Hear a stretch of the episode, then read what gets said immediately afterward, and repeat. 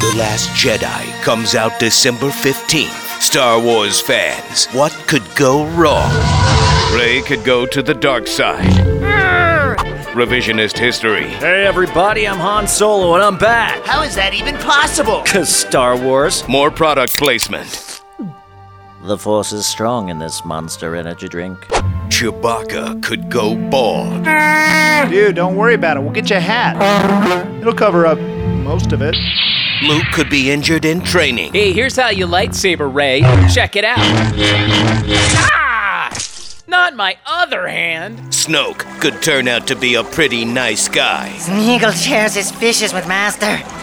And they could always bring Jar Jar Binks back. Misa broke. Muy, muy broke. Hopefully, none of this happens in The Last Jedi.